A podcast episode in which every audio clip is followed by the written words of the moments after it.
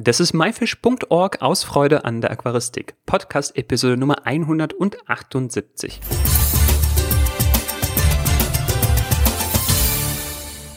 Hi, mein Name ist Iris Jutjaevs und danke, dass du heute wieder dabei bist. Heute haben wir den zweiten Teil des Interviews mit Mike Schneider zum Thema Skalare. In der letzten Episode ging es um die Haltung und Bedürfnisse dieser Tiere.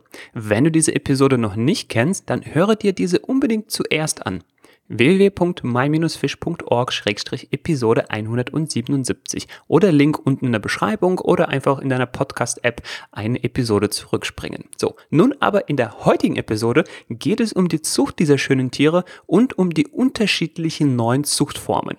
Also lehn dich zurück und genieß die Show.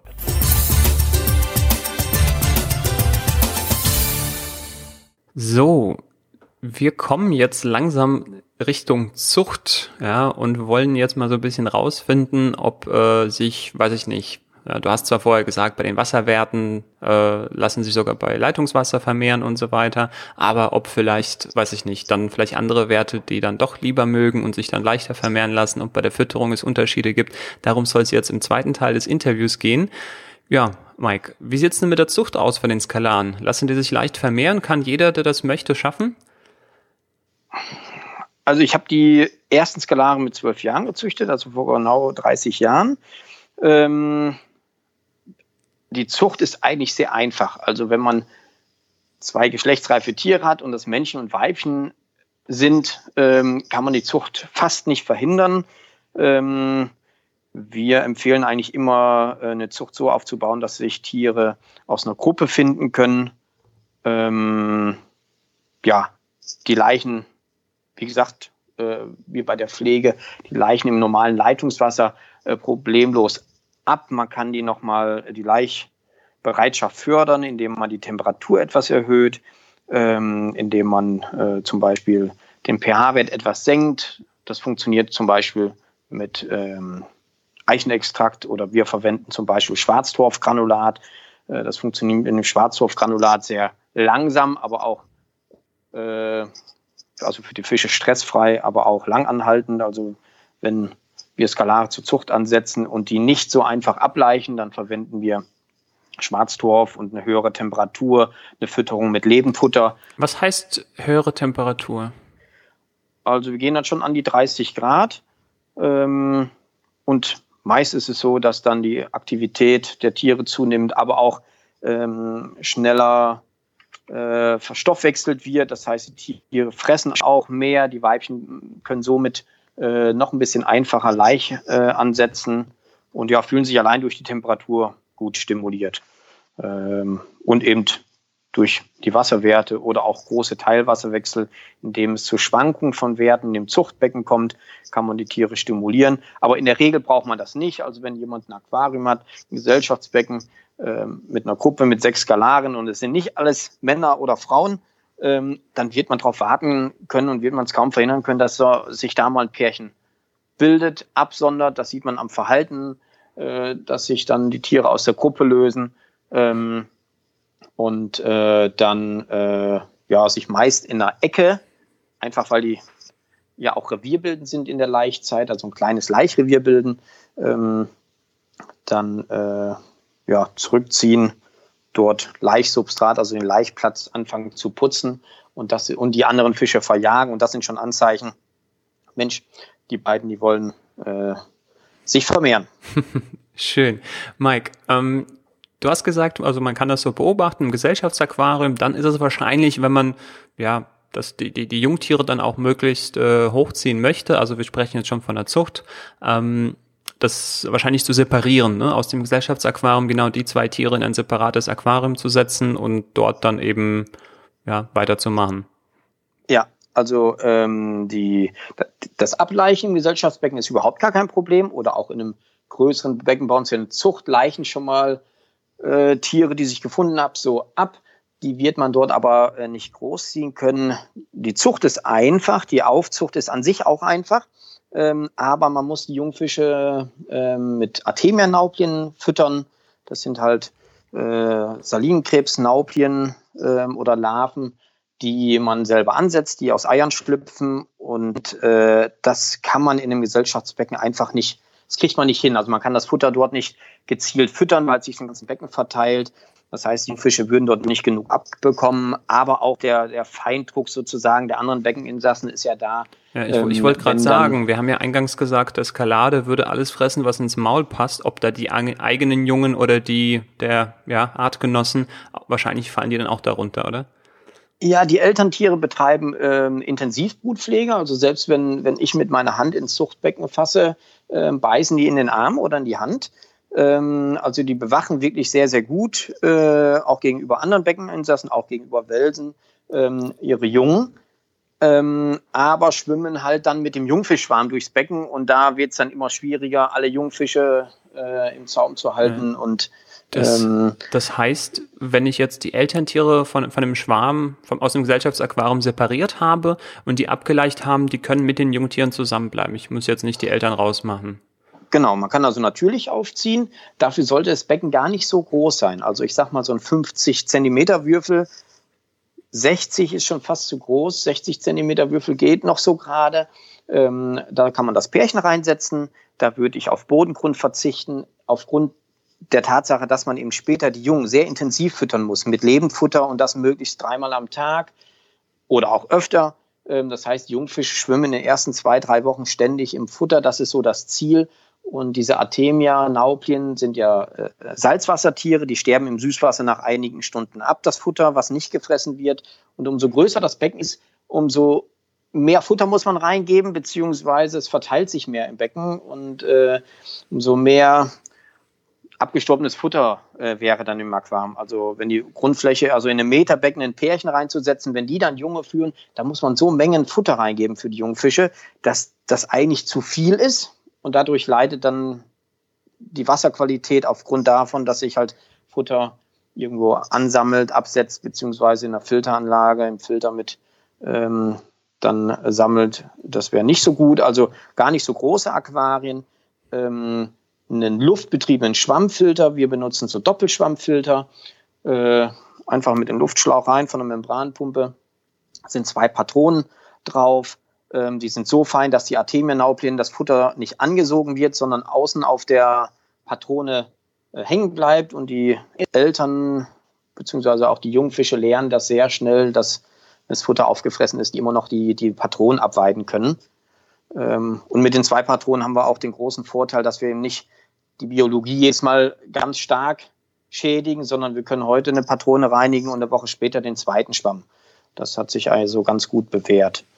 Ähm, ja, sonst möglichst wenig an Deko drin lassen. Man kann da noch irgendwas aufrecht, äh, eine Wurzel oder so einbringen, weil auch so ein Pärchen sich manchmal während der Brutpflege äh, auch mal streiten kann. Dann im schlimmsten Fall werden dann die Eier oder Larven oder Jungfische, äh, je nachdem welchem Stadium, äh, werden dann auch schon mal gefressen. Gerade bei jungen Pärchen, die noch nicht so erfahren sind mit der Brutpflege, kann das schon mal passieren.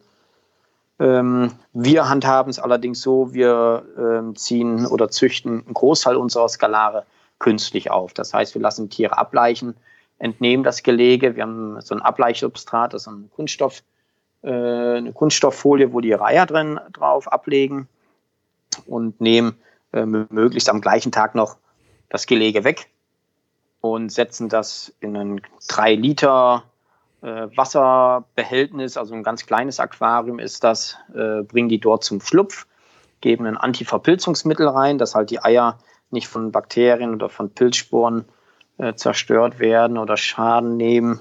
Ähm, und wenn die Larven geschlüpft sind, dauert, also sie schlüpfen so nach zweieinhalb Tagen, drei Tagen und dann dauert es nochmal fünf Tage, bis die Larven, wo die Larven also nur am Substrat zappeln, äh, einen großen Dottersack haben, und äh, ja, nach fünf Tagen sozusagen ist der Dottersack aufgezehrt.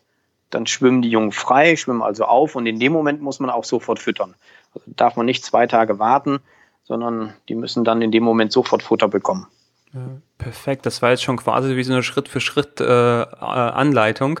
Ähm, Mike, ich habe noch eine Frage, die mir, weiß ich nicht, auf der Zunge brennt.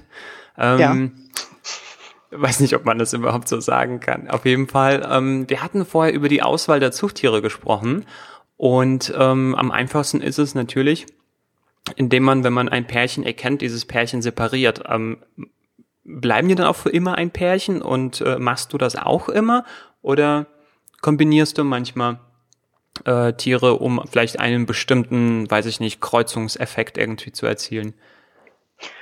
Ähm, sowohl als auch. Also ähm, wir ziehen von den eigenen Nachzuchten natürlich auch Junge groß, ähm, selektieren die nach Farbe und ziehen die dann als Gruppe groß. Also wir haben zum Beispiel ähm, jetzt aktuell äh, eine Gruppe Blue Marble, also blau marmorierte Skalare großgezogen. Dort lassen wir aus der Gruppe sich die Paare selber finden, weil die Tiere ziemlich identisch sortiert sind von uns sozusagen, die zusammen großgezogen worden sind.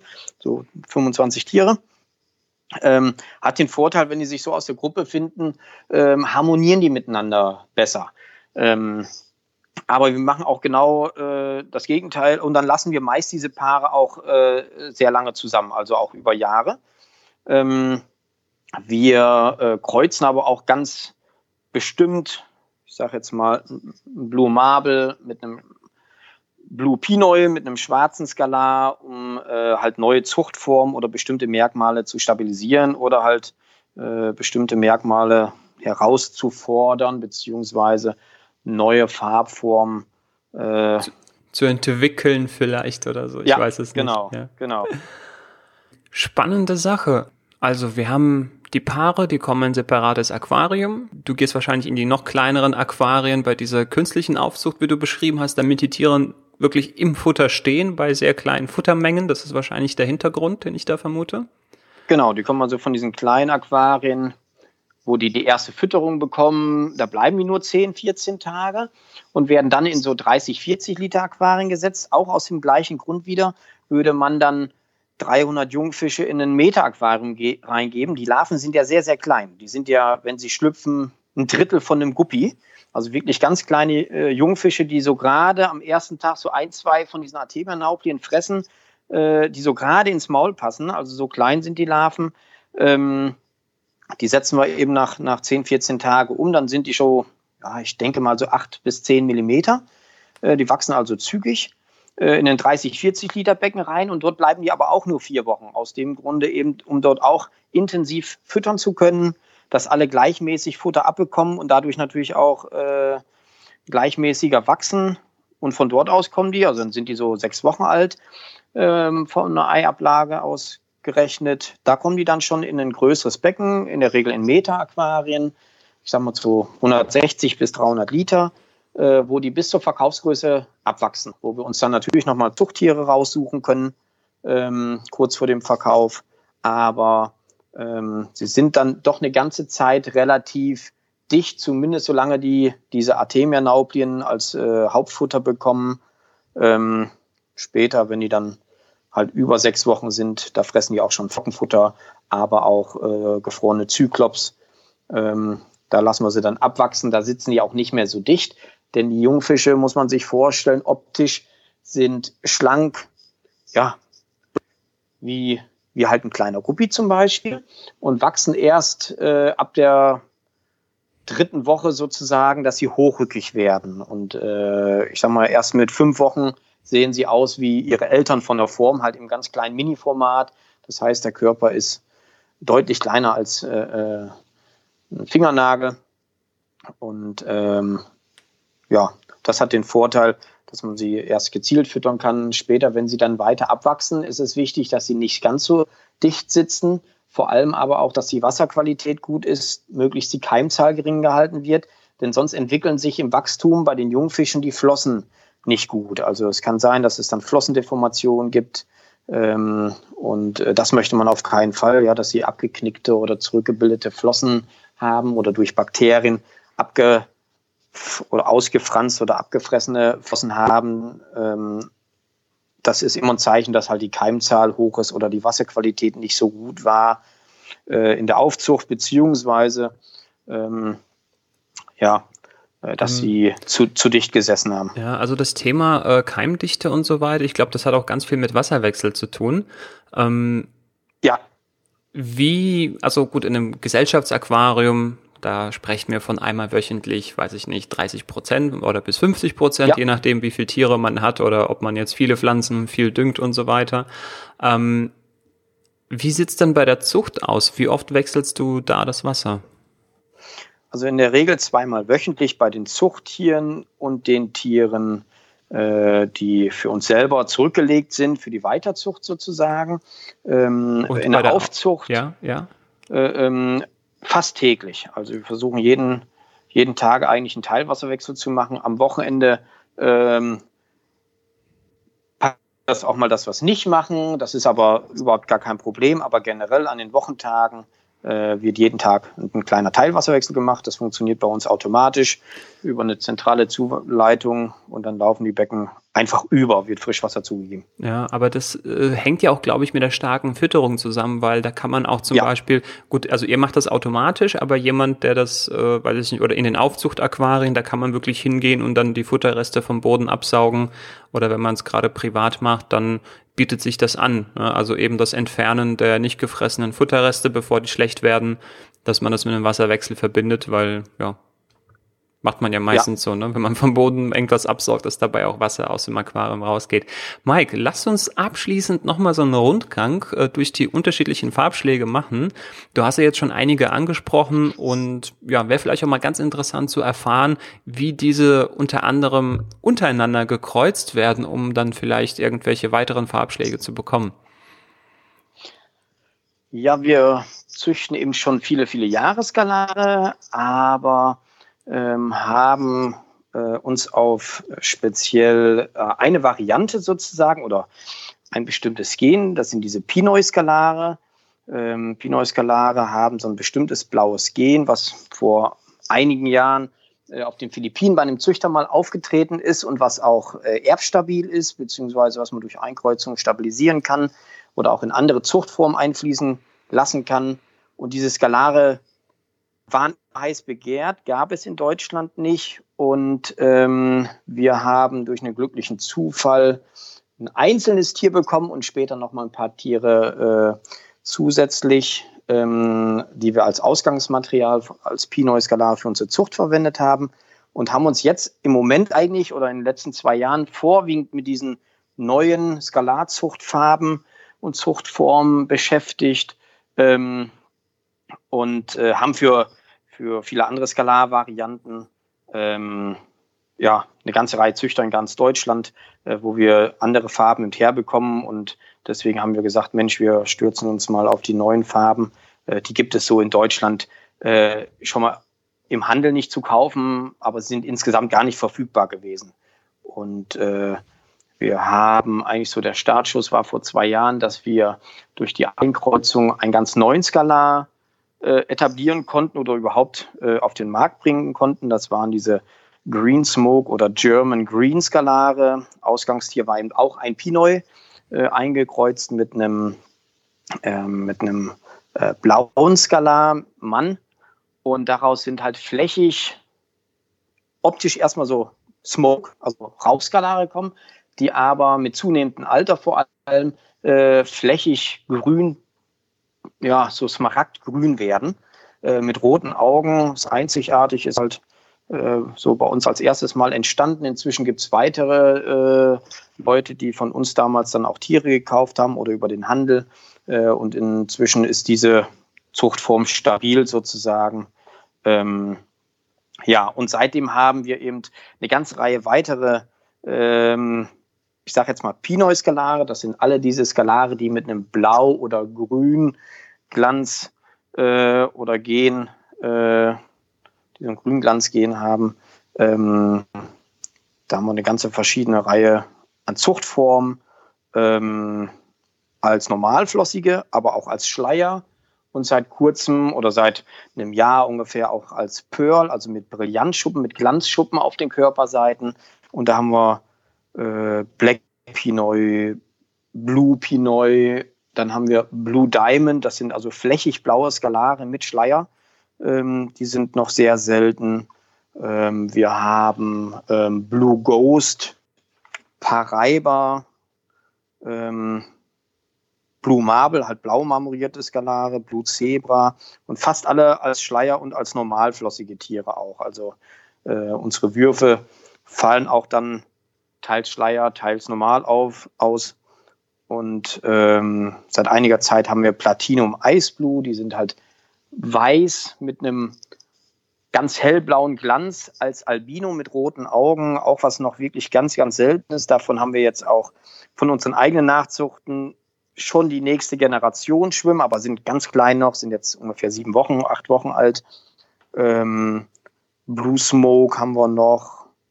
Ähm, und dann gibt es eine neue Zuchtform, äh, erst seit wenigen Jahren, Bulgarian Green. Die sind von der Form nicht schön, aber sehr begehrenswert. Also hätte ich gerne immer haben wollen. Und selbst die, die haben wir jetzt aus äh, Pinot-Skalan raus selektiert. Haben wir ganz wenige. Also ich habe zwei einzelne Tiere, die aus dem Wurf rausgefallen sind. Die sind bei mir privat zu Hause. Aber es sind schon die nächsten da. Also wir haben so, ich denke, 25 aus mehreren gelegen. Ähm, ja, das sind alles Sachen, die man im Handel noch sehr selten findet. Äh, aber wir haben einen Zierfischgroßhandel und äh, ja, sind einer überhaupt, glaube ich, der erste, der diese Pinot-Skalare intensiv an den Markt bringt und ich glaube auch der einzige in Deutschland, äh, der so eine breite Menge nicht nur zu Hause hält oder überhaupt hat, sondern äh, eben auch verkauft oder zum, unseren Händlern zum Verkauf anbietet. Und somit kriegt man Pinot Escalare in Holland, in Belgien, in Frankreich, aber auch von Hamburg oder Flensburg bis runter nach München. Ähm, und da haben wir jetzt schon echt ein paar tausend von auf den Markt gebracht. Äh, und ja, da freuen wir uns sehr drüber. Ja, das sind alles sehr, sehr gute Nachrichten und äh, ich finde diese ganzen Farbschläge wirklich äh, sehr, sehr interessant. Mike, können wir da entsprechende Bilder in die Shownotes packen? Kriege ich da welche von dir? Ja. Ja. Ja, perfekt. Habe ich auf jeden Fall Bilder. Von ja. den neuesten Sachen mache ich noch welche. Ja. Ähm, Perfekt. Also lieber ja, Zuhörer, ähm, geh am besten jetzt ähm, ja in die Show Notes und guck dir dann die Bilder von diesen ganzen Pinot äh, Skalaren in allen möglichen Farben, äh, die Bilder an, wie diese Tiere aussehen, dann weißt du, was das Besondere daran ist. Ja, also die haben wirklich einen ganz, ganz speziellen Glanz und äh, vor allem, glaube ich, diese Glanzschuppen oder Perlschuppen-Variante. Wie, wie, wie heißt das? Ja, als, als Pearl, als Perlschuppen. Pearl, ja äh, oder auch Glanzschuppen, äh, die sind schon sehr, sehr attraktiv. Äh, auch die haben wir als Schleier und als Nichtschleier. Ähm, aber davon haben wir noch nicht wirklich welche selektiv im Verkauf.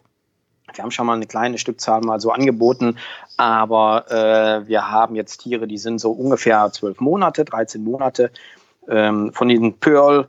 Und da haben wir auch verschiedene Farben von den Pearl, die jetzt zur Zucht auch kommen. Das heißt, ich hoffe, fürs nächste Jahr, also Anfang 2019, hoffe ich, dass wir dann sowas auch äh, auf den Markt bringen können und den äh, interessierten Aquarianern äh, auch anbieten können. Und äh, ja, mal gucken, was da sonst noch so kommt. Also das ist mit Sicherheit noch nicht äh, äh, das Ende, denn ähm, ganz kurz noch, wir haben zum Beispiel von einem schwarzen Skalarpärchen aus eigener Zucht kriegen wir keinen einzigen Schwarzen, aber ungefähr ein Drittel Albinos. Also rote Augen, äh, flächig weiß oder Gold oder Gold mit, mit weißen Streifen. Alles aus einem Wurf und natürlich noch äh, viele andere Farben. Also hochinteressant, ähm, was sich da so tut durch die Einkreuzung und das Mischen verschiedener Gene. Äh, noch hinzufügen möchte ich, diese ganzen Zuchtformen haben keine Einschränkungen auf die Größe. Also wenn irgendeiner, ich habe irgendwo schon mal gehört, Zwergpinoi-Skalare, wenn man sie ganz schlecht hält, dann bleiben sie halt klein, aber sowas gibt es eigentlich nicht. Da, da, wird in den nächsten Jahren noch so viel äh, hinterherkommen. Ähm, ja, sie sind halt nicht empfindlicher, werden genauso groß, haben gleiche Ansprüche und pflegen auch. Also auch immer wieder heißt es so, Mensch, diese äh, neuen Zuchtform oder flächig weißen Tieren betreiben keine Brutpflege oder die Jungen sind nicht lebensfähig oder so. Ähm, das kann vorkommen, aber äh, das, selbst Wildfangskalare gibt es Paare, die gar keine Brutpflege betreiben. Ähm, also von daher sind die Tiere überhaupt in meinen Augen nicht beeinträchtigt. Auch was das Sozialverhalten angeht, äh, ist das eigentlich alles kein Problem. Nur mal um von vornherein mal irgendwelche Gerüchte äh, aus dem Weg zu räumen, genau. Genau, die gibt es also schon so, so ne, äh, aber das, das ist, also ich, ich kann es nicht bestätigen und alle, die bei uns in der Frucht waren, äh, unsere Paare harmonieren. Wir haben Paare, die äh, seit zweieinhalb Jahren äh, immer zusammensitzen, ähm, für sich alleine sozusagen, wo es kein Problem ist, aber auch Tiere, die in einer Gruppe bei uns schwimmen. Also wir haben ein großes, großes 680 Liter Becken, wo so, ich denke mal so 40 große äh, Pinot-Eskalare, unsere Zuchttiere, unsere angehenden Zuchttiere drin sitzen. Und äh, das, das ist also kein, gibt es keine Verhaltensauffälligkeiten gegenüber äh, Naturformen zum Beispiel. Also ja. das ist kein Mike, Problem. Ich danke dir an dieser Stelle fürs Interview. Ja, wünsche dir weiterhin viel Erfolg äh, mit weiteren Farbschlägen und ja, sobald es dann neue Farbschläge, neue Arten gibt, können wir äh, da sicherlich nochmal ein Folgeinterview zu machen und dann die Neuheiten vorstellen. Ja, cool. Hat mich auch sehr gefreut. Äh, Gerade mit diesen Pinot-Eskalaren sind ja neu auf dem Markt. Äh, viele kennen die noch gar nicht. Und äh, von daher hat es mich auch sehr gefreut, dass man sowas mal genau. dem Aquarianer näher bringen kann. Mike, ich danke dir. Mach's gut. Jo, ciao. Bis dahin. Jo, tschüss.